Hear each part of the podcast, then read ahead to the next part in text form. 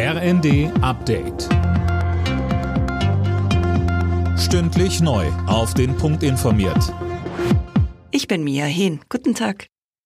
Die Achse Berlin-Washington steht, vor allem was die Unterstützung der Ukraine angeht. Und das war wohl das wichtigste Zeichen, das vom Kurztrip des Kanzlers in die USA ausgehen sollte.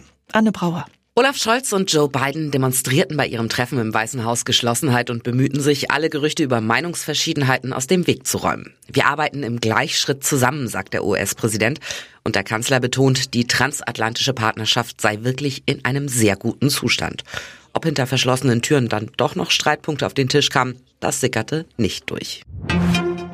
Bei einer Podiumsdiskussion im indischen Neu-Delhi ist Russlands Außenminister Lavrov ausgelacht worden, weil er erneut den Westen für den Krieg in der Ukraine verantwortlich gemacht hat.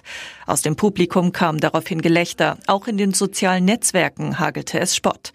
Bemerkenswert auch, Lavrov bezeichnete den Krieg auch tatsächlich als Krieg. In der offiziellen Sprachregelung des Kreml handelt es sich um eine militärische Spezialoperation.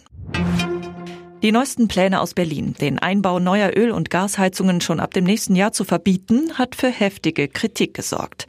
Wirtschaftsminister Habeck von den Grünen versicherte aber bereits, dass es bei der Umstellung auf klimafreundliche Systeme einen praktikablen Übergang geben soll.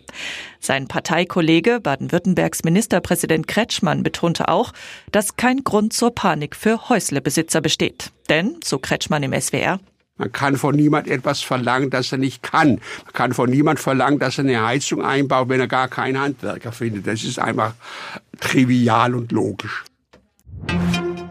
In der Fußball-Bundesliga will der FC Bayern heute Abend zurück an die Tabellenspitze. Die Münchner brauchen dazu einen Sieg beim VfB Stuttgart. Am Nachmittag ist unter anderem der Tabellendritte Union Berlin zu Hause gegen den ersten FC Köln gefragt. Alle Nachrichten auf rnd.de